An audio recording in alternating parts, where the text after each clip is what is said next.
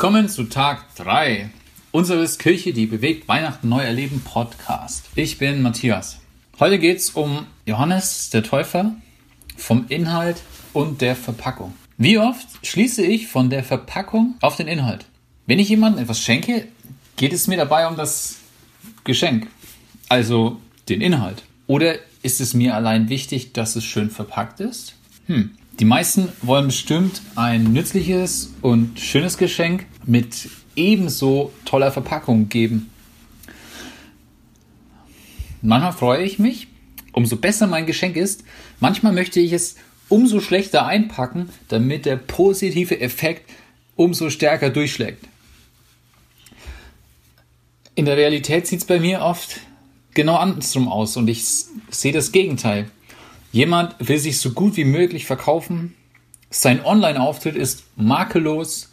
Die Anzahl seiner Kommentare und Likes ist nicht mehr zu überblicken.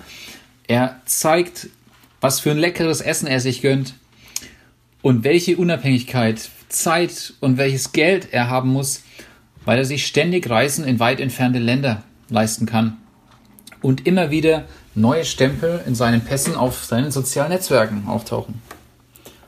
Weißt du, wovon ich rede? Und dann erlebe ich ihn. Ich sehe seine inneren Kämpfe, seine tiefe Unzufriedenheit und das Unglücklichsein. Und ich merke, so schön die Verpackung nach außen hin aussieht, der Inhalt ist unattraktiv und ungenießbar. Ich bin jemand, der nach außen hin als Lehrer gut aussehen möchte, ich will gut ankommen, ich will gefeiert werden. Aber manchmal höre ich in mich rein und ich merke, dass ich auch der bin, der Fehler macht und der Fehler zugeben muss und sich bei anderen entschuldigen muss und manche Dinge muss ich wieder in Ordnung bringen. Lass uns mal auf Johannes den Täufer schauen. Wir gucken mal zuerst auf seine Verpackung. Seine Botschaft war, kehrt um, glaubt an das Evangelium, Buße tun. Sein Aussehen, er trug ein Gewand aus Kamelhahn und einen Ledergürtel.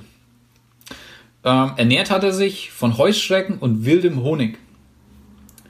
Ähm, über seine Herkunft wissen wir, dass seine Mutter mit Maria, also der Mutter von Jesus, verwandt war.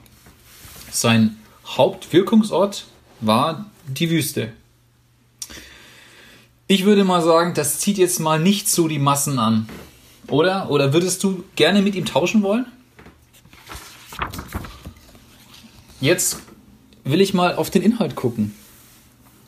Er, sieß, er sah sich selbst als ein Wegbereiter. Er hat gepredigt von der Vergebung der Sünden. Und er kündigte jemanden an, der stärker als er selbst wäre. Er hat sich selbst nicht gefeiert. Er hat jemanden angekündigt, dessen er es nicht wert wäre, sich zu bücken und ihm die Riemen der Schuhe zu lösen. So sagte es die Bibel. Und er kündigte jemanden an, der nicht mit Wasser, sondern mit Heiligem Geist taufen würde. Er kündigte jemand an, von dem die Leute sagten, das bist doch du. Er war jemand, der wusste, er ist nicht der Erlöser. Jemand, der größer ist als er, kommt noch. Und er hat sich nicht feiern lassen und die Likes abgesahnt, und ähm, die ganzen, den ganzen Kredit, den er bei den Menschen gesammelt hatte, für sich selber eingeheimst. Und das führt mich zu ein paar Fragen, die ich mir selber stelle. Zu meinem Inhalt und zu meiner Verpackung. Wie wichtig ist es mir, nach außen hin gut auszusehen? Nach außen hin gut dazustehen? Wie viel investiere ich darin, dass ich der beste Matze Meier bin, der ich sein kann? Und das würde für mich bedeuten, mir ist es wichtiger, innerlich im Reinen zu leben und ehrlich zu mir selbst zu sein und in mich reinzuhören, als ein optisch ansprechendes Bild nach außen hin darzustellen. Und das ist der Punkt, wo ich zuallererst sauber machen will. In mir drin. Dort, wo ich merke, wo Kämpfe sind, wo Unzufriedenheit herrscht, Egoismus groß ist, da will ich anfangen. Und das, ich sage euch, wie es ist, es fordert mich im Glauben heraus. Der Glaube fordert heraus, das ernst zu nehmen, was Johannes der Täufer sagt. Und er fordert heraus, nur das nach außen darzustellen, was in unseren Herzen ist. Das ist meine Herausforderung.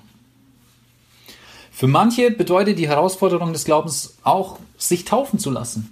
Am Sonntag ist es soweit und du kannst erleben, wer sich diesmal dieser Herausforderung stellt. Es sind noch 21 Tage bis Weihnachten. Heute ist ein guter Tag, sich zum Glauben herausfordern zu lassen.